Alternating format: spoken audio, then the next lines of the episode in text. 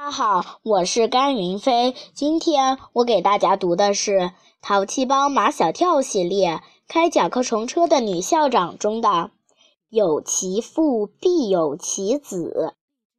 第二天，秦老师把昨天同学们带回家让家长签意见的征求表收上来，便很快统计出来，有八成的家长反对九点钟上学。跟有八成的学生赞成九点钟上学刚好相反，这让秦老师欣慰不已。大多数的家长还是把孩子的学习抓得很紧的。秦老师特别看了马小跳、唐飞、张达和毛超的家长的意见，一致赞成九点钟上学。秦老师并不以为然，这在他的预料当中。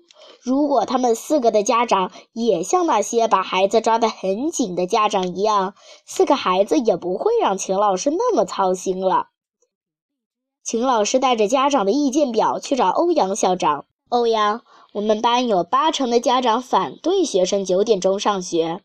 秦老师挑出马小跳的家长和唐飞的家长填写的表，你看看，赞成的就是马小跳的家长、唐飞的家长。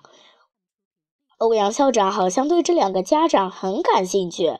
秦老师，我想听听你对这两位家长的看法。这两位家长呀，是最让我头疼的。秦老师娓娓叙来：马小跳的爸爸是个玩具厂的厂长，还是著名的玩具设计师，在世界上得过好多大奖。可他这个人就像个还没长大的孩子，一点儿正经都没有。你能指望他教育好孩子？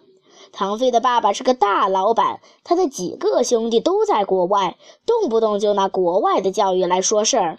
所以我经常说，马小跳和唐飞的问题根源就在他们的爸爸身上。欧阳校长说：“有机会，我倒想见见这两位家长。”正好，我也想请他们到学校来一次。因为欧阳校长的反对，秦老师把马小跳、唐飞、张达、毛超分散到四个班的事情也不了了之。但秦老师不甘心就这么不了了之，他要把他们四个的家长召集在一起，明明白白的告诉他们这四个孩子经常在一起的坏处。选了一个欧阳校长没有其他安排的下午，秦老师分别给四个孩子的家长打了电话，只说欧阳校长要见他们。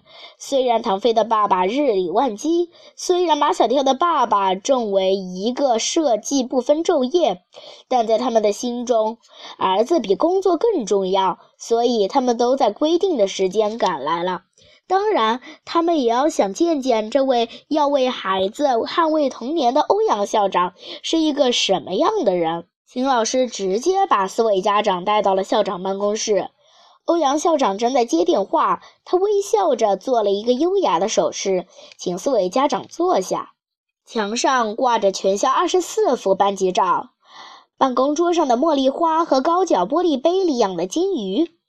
马天笑先生从这办公室里的摆设联想到红色的甲壳虫车。眼前的这位女校长给他的最初印象十分特别，他从来没有见过这样的校长。秦老师正襟危坐，用开大会的发言的语气说：“今天请四位家长来，我们是想开诚布公地谈谈四个孩子的问题。”看秦老师如此严肃，张德的爸爸以为问题有多严重，紧张地问：“他们怎么了？”他们四个的表现，我不说，四位家长也清清楚楚。从一年级到现在，我花在他们四个的精力，比花在全班同学身上的还多。当然，他们毕竟还是孩子，至于他们之间的关系，还要我们做家长的来帮他们把握。他们之间的关系，毛超的爸爸笑起来，那真是好的不能再好了。问题就在这里。秦老师更严肃了，他对毛超的爸爸也挺不满的，心里想：真是有其父必有其子。看他嬉皮笑脸、没正经的样子，毛超跟他就像是一个模子里刻出来的，不会有什么问题吧？马天笑先生说：“想想我小时候也有几个好朋友，儿时的友情成为了我们现在最珍贵的回忆。”老马说的在理。唐飞的爸爸郑重其事的，像在开董事会。人长大以后交的朋友就不像童年的朋友那么纯粹了，多半都是利益的因素在里面。而且，我想唐飞的爸爸和马小跳的爸爸把我的意思理解错了。请老师打断唐飞的爸爸的话。我并不反对他们交朋友。事实证明，他们四个老在一起，弊多利少。你们做家长的应引导他们跟其他的同学交朋友。全班那么多同学，如果他们分别跟表现好的同学交朋友，就会受到好的影响，就会一天天进步起来。秦老师的这一番话，让四个男孩的爸爸沉默不语。秦老师心里暗暗高兴，他以为他晓之以理，动之以情，终于把这四个自命不凡、不好对付的男人说得心服口服。欧阳校长始终没有说一句话，他十分专注地听秦老师说，听四位家长说。就是在秦老师说完，四位家长沉默的时候，他也没有要说话的意思。唉。马天笑先生重重地叹了一口气。现在的孩子都很孤独。如果说我们家马小跳比其他的孩子的快乐多一点，很重要的一个因素就是他有朋友，有友情。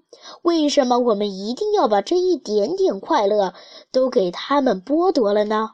秦老师急了：“这怎么叫剥夺孩子的快乐呢？”我，秦老师，我们先听听家长的想法。欧阳校长温和地制止了秦老师。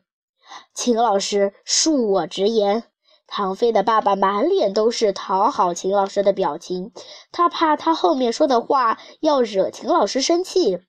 我觉得这四个孩子做朋友挺好的，他们各自性格特长不一样，知道取长补短，知道团队精神。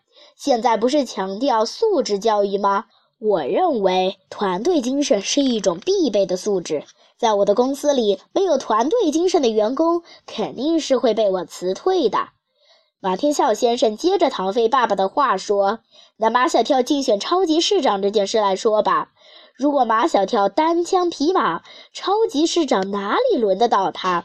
正是有他这几个好朋友的鼎力相助，张达教他跆拳道，唐飞和毛超帮他组建粉丝跳跳堂，还帮他拉选票。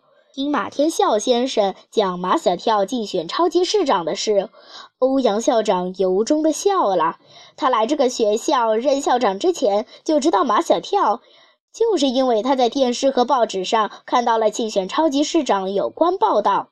马小跳给他留下了十分深刻的印象，从此他忘不了这个孩子。特别巧的是，在开学前，他第一次来这个学校的路上，他的甲壳虫车没油了，停在路上，遇上了正要返校的马小跳、唐飞、张达和毛超。